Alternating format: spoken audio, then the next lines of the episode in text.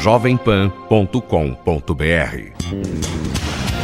Aqui você tem voz. O ônibus que eu ando tá pior. A praça do meu bairro. Não aguento mais. Aqui, São Paulo é sua. Porque os problemas da cidade têm solução. O seu problema é nosso problema. Na Jovem Pan. Ligado na cidade com Fernando Martins.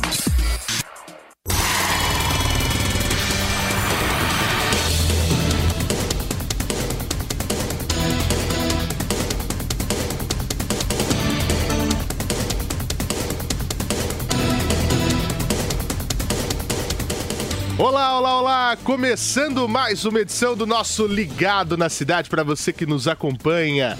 Que alegria estar aqui, sabe por quê? Porque hoje, nesta segunda-feira, dia 13 de agosto de 2018, comemoramos a edição 300 do nosso programa. Olha aí, hein? Que beleza! Estamos juntos no rádio para você que me acompanha na sua casa, no trânsito, no trabalho e também estamos na internet, inclusive com imagens para você que nos assiste pelo YouTube, pelo Facebook, as redes sociais da Jovem Pan e claro, nos acompanha pelo site jp.com.br, aplicativo da emissora e muito mais. Você já sabe. Mais uma semana começa? É programa número 300 e a frase é a mesma. Eu sou Fernando Martins e aqui o seu problema é nosso problema. Participe e envie sua denúncia. Fale sobre problemas relativos a serviços públicos e direitos do consumidor. Pelo WhatsApp da PAN 931 17 0620. 931 17 0620. Envie fotos, vídeos e áudios contando o que está acontecendo na sua rua, no seu bairro, na sua cidade. Ao vivo, durante o programa, participe pelo telefone 28709707. Interaja também pelo Twitter, arroba Portal Jovem Pan, a hashtag Ligado na Cidade. Estamos esperando a sua mensagem. Você, você, você. Ligado na Cidade. Muito bem, o nosso Ligado na Cidade está no ar. Eu peço a sua participação, como vocês ouviram, pelo WhatsApp 931 17 0620 e também para você que participa conosco pelo telefone ao vivo 2870-9707. As linhas estão liberadas. Mas olha, a gente tem formação do dia, sobretudo para você que quer começar a sua carreira, fazer o vestibular. Vai começar agora, né? Aquele período de vestibulares, aquela tensão, que curso eu vou escolher, qual a faculdade que eu quero. E o maior vestibular do Brasil abre as suas inscrições hoje, é isso? Vitor Martins, bom dia para você. Bom dia, Fernando. Exatamente, informação importante. A FUVEST abre daqui a pouco, ao meio-dia, as inscrições para o vestibular 2019. É, serão oferecidas mais de 8 mil vagas em cursos de graduação da USP, né, da Universidade de São Paulo. E essas inscrições devem ser feitas no site fuvest.br e serão encerradas no dia 14 de setembro, também ao meio-dia. A primeira fase do vestibular será no dia 25 de novembro e a segunda nos dias 6 e 7 de janeiro de 2019. A partir desse ano, a segunda fase terá dois dias de prova e não três como era anteriormente. A taxa custa 170 reais, é o mesmo preço dos outros anos, do ano passado, na verdade, e deverá ser paga por boleto em bancos ou pela internet até o dia 18 de setembro. Lembrando que não haverá devolução do dinheiro para quem não comparecer à prova, então se perder, não pode reclamar. Uh, ao preencher o, o, formulário de inscrição, o candidato precisa informar o CPF, o RG e também uma foto destacando o rosto dele. E isso será conferido no dia da prova com a foto que foi é, entregue lá na, no dia da organização. Essa, e, e lembrando que também esse ano serão reservadas 40% das vagas de cada aluno para quem fez o ensino médio todo em, em escola pública e também haverá a seleção de vagas por meio do SISU. Muito bem, tá aí. Portanto, as pessoas têm que ficar, é, ficar atentas, né, Vitor? E, e, o que eu me lembro, muita tristeza, né? Todos os anos as pessoas chegam atrasadas, as pessoas que chegam Enem. em cima da hora, Enem, etc. Exatamente. Cara, é o seu futuro. E não só, e começa aí na inscrição. Tem gente que deixa pra em cima da, pra em cima da hora. Aí tipo esquece um documento, aí Exatamente. falta foto. Então, tem algumas mudanças aí. Tudo bem, o preço continua o mesmo, mas são, são detalhes importantes. O manual do candidato já tá, já tá lá no site da FUVEST também. E tem que estudar.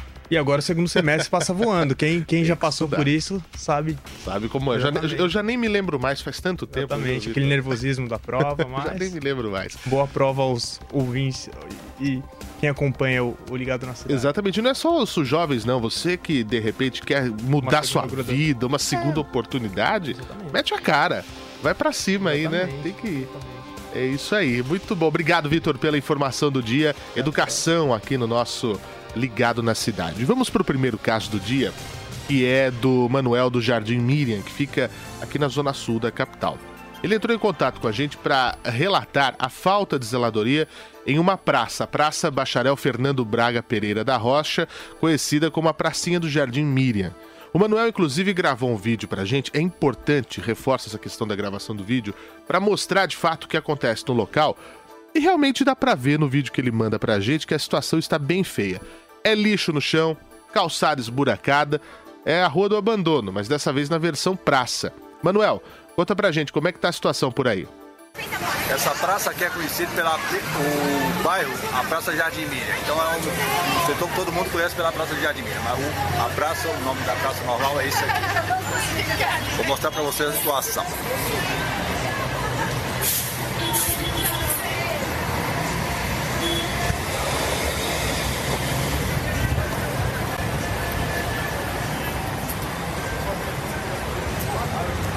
O nosso querido Manuel vai mostrando pra gente. Agora sim. Dinheiro, velho, que os caras só aparecem aqui na época de reformar a praça, reforma e deixa nessa mesma situação que está aqui. Isso aqui que tem feira aos domingos, hein? Movimento total aos domingos. realmente a situação é de completo abandono, com chapas metálicas cobrindo os buracos onde tinha que ter um calçamento adequado, que a gente fala de mobilidade. Né? Se para eu, você que me acompanha, não tem dificuldade nenhuma para caminhar, já é difícil. Imagina uma pessoa com mobilidade reduzida, um idoso, um cadeirante, uma pessoa com um carrinho de bebê é muito ruim, muito feio. E é o que o Manuel disse: na hora das eleições todo mundo aparece, todo mundo cumprimenta, vai lá, tira foto, segura a criança, balança, né? Passa a mão no, no vovô, dá aquela alisada no cabelo, aquela coisa. Mas na hora mesmo de efetivamente fazer as mudanças que o bairro precisa, aí as pessoas simplesmente desaparecem. E é o que a gente vai cobrar por aqui também.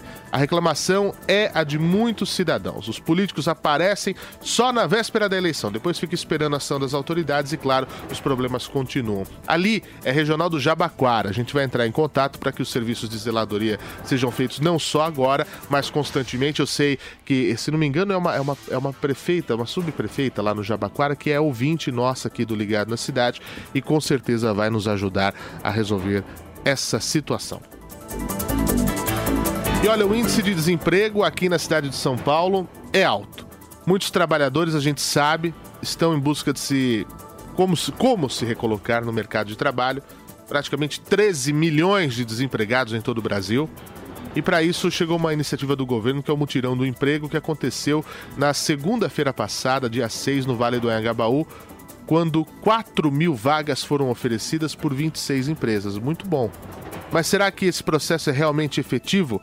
O destaque é do nosso companheiro, nosso colega Vitor Moraes. 10 horas da manhã, Vale do Anhangabaú, centro de São Paulo. 1.500 pessoas passam por aqui todo dia durante o mutirão do emprego realizado pelo Sindicato dos Comerciários de São Paulo. Os portões abrem às 8 da manhã. Foram oferecidas 4 mil vagas por 26 empresas, entre elas de vendedor, motorista, telefonista, recepcionista, padeiro, confeiteiro, telemarketing e analista de sistema. Sandra, de 19 anos, acordou às 5 da manhã para chegar no mutirão do emprego às 8. Quando eu a encontrei, eram 10 horas da manhã e ela estava só no começo da fila. Há dois anos sem trabalhar, Sandra busca uma vaga na área administrativa, mas garante que não está conseguindo nem um bico de faxineira. Gostaria de trabalhar como auxiliar administrativo ou recepcionista ou atendente de lojas. Precisaria ter uns bons cursos e acho que alguma carreira, né? Pois é, cursos ela já fez alguns, mas está lutando para conseguir trabalho com carteira assinada. A jovem começou cedo, aos 12 anos, mas sempre em empregos informais. Quero emprego registrado na carteira, assinadinho, que ainda tá em branco. Seguro. Às vezes é até vergonhoso falar que está indo procurar emprego, porque a semana inteira, o mês inteiro, durante alguns meses, a gente sempre volta de mãos vazias. O presidente das cinco vagas, Álvaro Furtado, explica o segundo mutirão no centro de São Paulo. Elas são cadastradas inicialmente, uh, não há um primeiro cadastro para identificar uh, qual, é a, qual é a capacidade, para onde se dirigir essas pessoas. Em função da avaliação que a primeira entrevista faz, a pessoa é direcionada para as empresas que estão com seus com seu pessoal de admissão, seus RHs, seu pessoal uh, em diversos andares do prédio e a pessoa é direcionada para lá. Lá há, um, há uma segunda entrevista e a partir daí pode ou não, dependendo do andamento da entrevista, prosseguir o processo de inserção da, da pessoa na empresa especificamente. Chegou. Nós temos aqui a Trilha Norte, tá? Que é para atendente e operadora de caixa. Te interessa? Me interessa. Na parte final da triagem, Sandra preencheu as últimas informações sobre a vaga disponível e agora tem que esperar para ver se há o interesse da empresa para uma primeira entrevista. No final da jornada, Sandra se mostrou bem desanimada. Fiquei quatro horas na fila só para entregar um currículo. Eu perdi quatro horas da manhã para me entregar um currículo.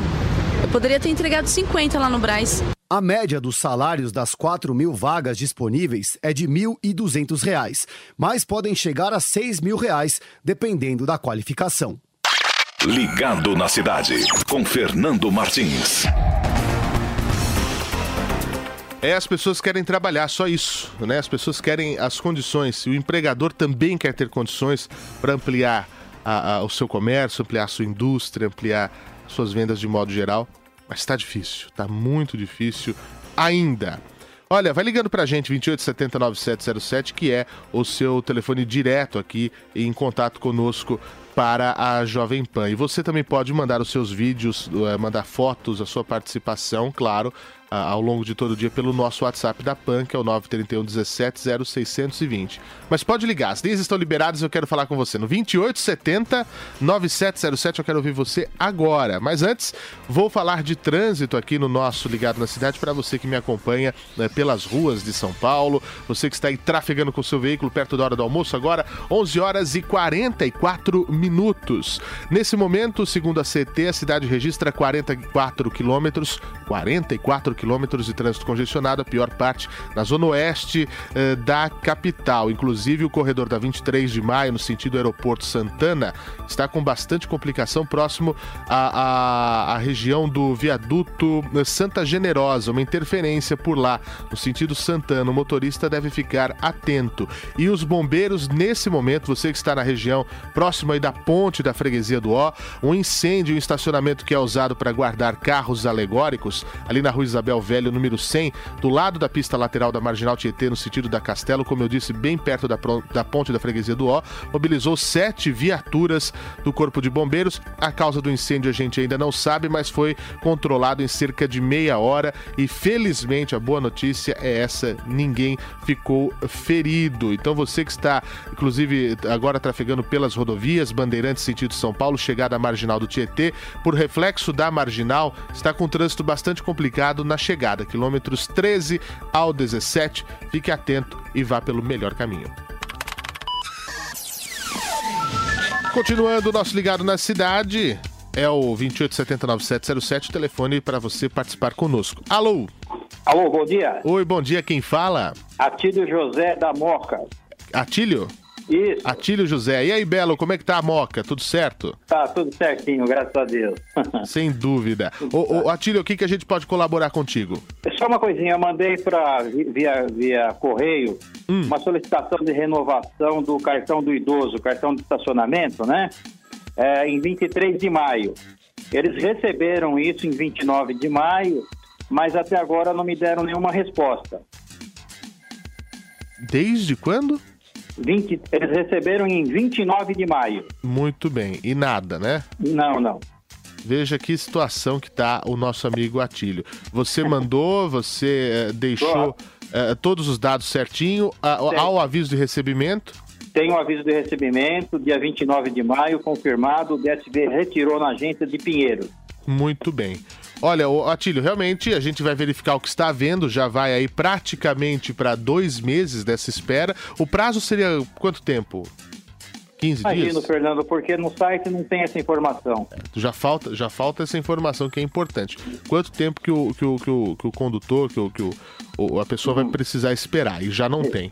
Então nós, nós vamos verificar isso para você, Atílio. Eu vou pedir para você falar com a nossa equipe de, de Pois não. reportagem, com a nossa equipe de produção aqui, para a gente pegar os seus dados e cobrarmos do DSV esse posicionamento, tá bom? Obrigado pela sua participação. Tem mais um para falar conosco? 2870-9707, bom dia. Bom dia, Quem fala? Gersoni. Gersani, tudo bem? Tudo bem, graças a Deus. Você fala de onde? Eu falo de São Paulo, de Itaquera. Itaquera, Zona Leste. O que que manda pra gente? Mando assim, que dia- sobre a NET, né? Minha Hum. reclamação é sobre a NET. Uhum. Que desde o dia 8 eu estou sem sinal. Né? Aí dia 8 liguei, aí falou que era a região na. que era problema na região. Só que só a minha casa que está sem, sem, sem sinal. Sem o sinal. Sou meu vizinho, tem net, tá tudo normal. Ligo lá, na, na quinta eles marcaram visita das 11 às 14, não veio. Liguei, reagendaram para, das 18, da, das 17 às 20, não veio. Então, tem três dias assim. Eles marcaram visitas quinta, sexta, sábado. Duas vezes no dia. Quando termina o horário, eu ligo. Ah, vou reagendar. Reagenda outra. E conclusão, eu sou há mais de 20 anos cliente da, da NET. Somos idosos, então eles não fazem, não, não dá preferência a nada, entendeu? Eu falo que eu vou no PROCON, ah, senhora, eu não tenho o que fazer. Tem que esperar, tem que esperar. Eu estou esperando, estou sem é. televisão, sem, sem sinal, né? Então, minha reclamação é essa. Tem cinco dias, né, que nós estamos sem, sem imagem. É, não tem condição. Já vai para quase uma semana, Uma vai semana. reagendando, vão empurrando a Vou situação. empurrando, vou empurrando e a gente fala que vai procurar os direitos, ainda Sim. fazem gozação, entendeu? Com a cara da gente. Eles gritam comigo, eu grito com eles, porque eu também tô, Claro. já Claro. estou esgotada de, desde... Você vê, você sabe quanto que eu pago de net? R$ 348,55 por mês. É pesado. Realmente é, é pesado. Pesadíssimo. Mas como a gente não tem outra diversão, vamos, a gente para, tudo bem. Numa boa. Dona Gersani, vou pedir para a senhora falar com a nossa equipe de produção. Vamos ter que pegar todos os dados da senhora para poder fazer essa verificação. A gente vai ajudar, não tenha dúvida em relação a isso, tá bom? Muito obrigado pela sua Nada, participação. filho, obrigada pela sua atenção. Obrigado tá? pela confiança. É, uma informação aqui: é, foi encontrado um bilhete único em nome de Wilson Julião Pereira Júnior na Avenida Imirim. Alô, você que está aí na região da Avenida Imirim. É, foi deixado esse bilhete único no nome de Wilson Julião Pereira Júnior na padaria Jovem Pan. Acredite, tem uma padaria com esse nome ali no Imirim. Avenida Imirim 2217. Você, Wilson, Wilson Julião, fica tranquilo. Não precisa bloquear o seu bilhete único. Ele foi encontrado e está na padaria Jovem Pan, que fica ali na esquina da Avenida Imirim, número 2217. Eu não sabia que tinha esse nome, não. Ah, não é o seu bilhete único, Wilson, é outro Wilson. Muito bem. Olha, o, o ouvinte estava me perguntando aqui, acho que era o Wallace, eu não sei se eu vou achar aqui agora, são muitas participações. É, Wallace Pereira. Fernando, temos que fazer uma matéria sobre o povo do Largo do Paissandu. Onde estão? Wallace, seu pedido é uma ordem, não fui eu.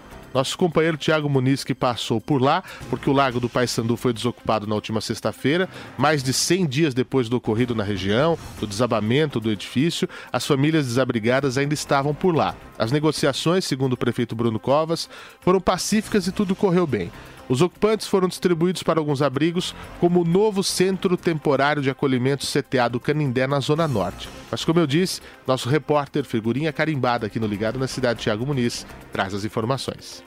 O prefeito de São Paulo, Bruno Covas, considera que a saída dos acampados do Largo do Paissandu foi um final feliz após mais de três meses de impasse. A administração afirma que as pessoas que permaneciam na área não conseguiram comprovar qualquer tipo de vínculo com a ocupação do edifício Wilton Paz de Almeida, que desabou em maio.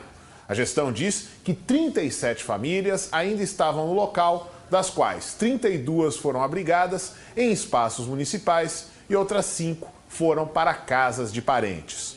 O prefeito Bruno Covas afirma que a resolução do impasse demorou mais tempo do que o planejado, mas que o desfecho, na visão dele, foi feliz. Mais do que um desfecho, acho que é um final feliz. A gente retoma aqui o espaço para a população, é um ponto importante aqui do centro da cidade de São Paulo e conseguimos é, é, convencer as famílias a saírem daqui, não houve nenhuma necessidade de utilização de força policial, de qualquer questão é, de levar para o judiciário. A gente conseguiu aqui reocupar esse espaço, devolver a população.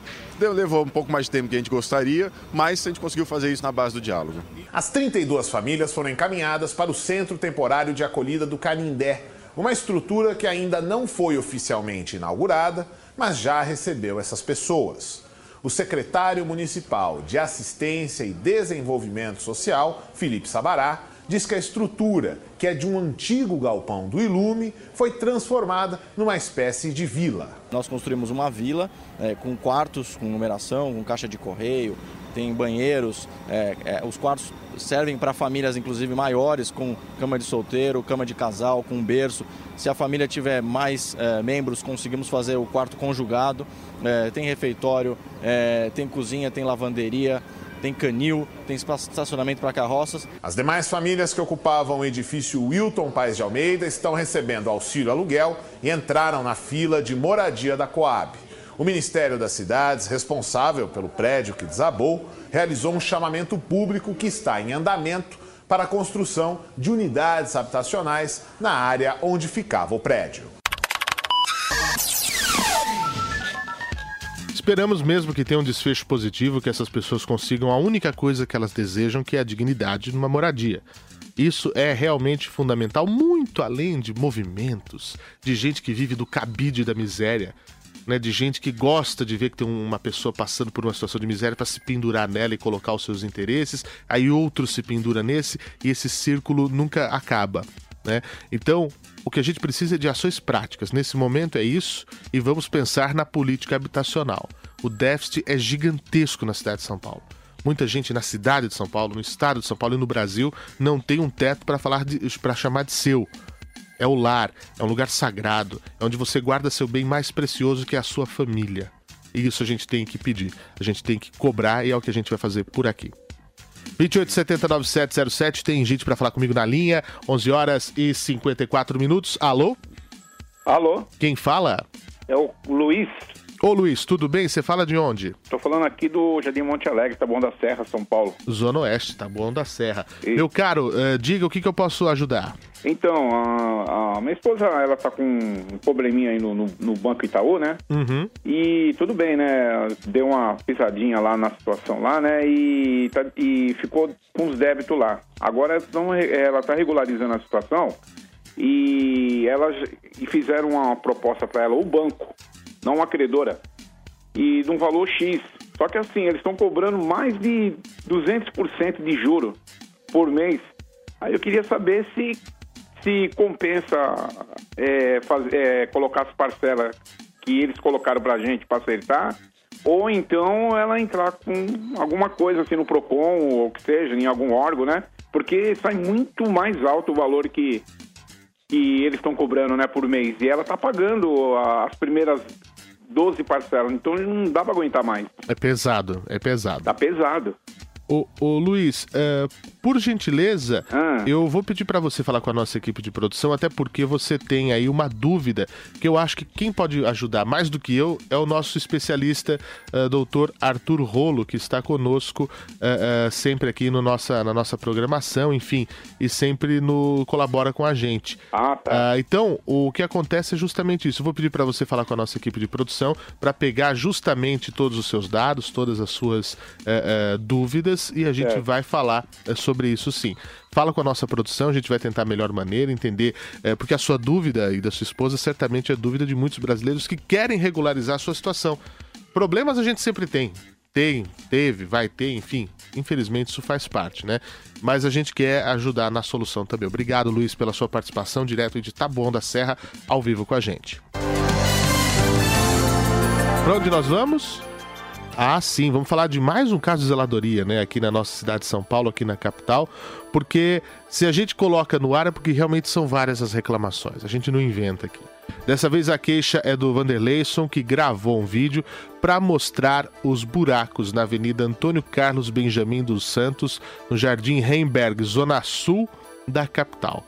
Além de mostrar a situação precária, ele nos alerta que a prefeitura realizou serviços de zeladoria no local recentemente, o que é mais preocupante, não é, Vanderleyson? Bom dia, Fernando Martins. Eu estou na rua Antônio Carlos Benjamin dos Santos. Essa rua acabou de ser feita. E olha só a condição. Totalmente destruída. Já teve tapa-buraco aqui e tudo mais. Pois é, o tapa-buraco passou, só que tem lá uma cratera gigantesca. E é uma avenida é, é, muito importante, é uma avenida realmente é, grande que passa por várias regiões ali na, na, Parque Santa Cecília, Parque São Miguel, é, que vai liga ela à região do, do Grajaú, na zona sul de São Paulo. Se já passou o serviço de zeladoria, por que, que ainda ficou aquele buraco extremamente gigante. Para quem viu pela internet, é um negócio assustador. Uma cratera, e como choveu nos últimos dias, cheia d'água, cheia de barro, para passar o carro, o ônibus, enfim, espirrar tudo uh, em quem está passando na calçada. A situação é complicada. O nosso colega aqui uh, trouxe a situação da Avenida Antônio Carlos Benjamin dos Santos. São crateras, a gente sabe que além dessa questão de atrapalhar o trânsito, pode causar acidentes, prejuízo financeiro, se entorta uma roda, cai de moto, enfim, motociclistas e motoristas passam por ali aos montes. A gente vai entrar em contato com a prefeitura para que esses buracos sejam tapados novamente, principalmente monitorar a situação, porque se o serviço não foi bem executado, alguém já recebeu ou vai receber. Nós vamos voltar, sem dúvida, a falar de casos como esse, tá bom? Bem, Uh, nós estamos terminando mais uma edição do nosso Ligado na Cidade. E só para informar, ainda uma última informação: uh, uh, um caminhão cegou e entalou na Ponte das Bandeiras agora, viu, gente? Pista lateral da marginal do Tietê, na direção da Ayrton Senna, a faixa da esquerda está bloqueada. O pessoal não, não, não, percebe o tamanho daquilo que está pilotando, né? Tem que tomar cuidado, gente, tem que tomar cuidado. Então você que está aí na marginal, marginal hoje complicadíssimo, hein?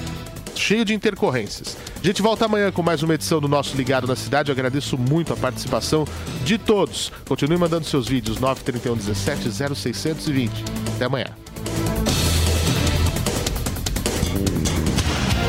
Aqui você tem voz. O ônibus que eu ando tá pior. A praça do meu bairro. Eu não aguento mais. Aqui, São Paulo é sua. Porque os problemas da cidade têm solução. O seu problema é nosso problema. Na Jovem Pan. Ligado na cidade com Fernando Martins. Ouça a Jovem Pan a toda hora e em qualquer lugar. Com o aplicativo da PAN, você pode assistir mais de 12 horas de programação ao vivo, jornalismo de primeira, política e tudo sobre o seu time do coração. Ouça a Jovem Pan News, a Jovem Pan FM e as afiliadas da PAN de todo o país. Tudo ao alcance de um toque. Baixe agora. É o do ícone vermelho, disponível para todos os smartphones. Brasília. O centro do poder.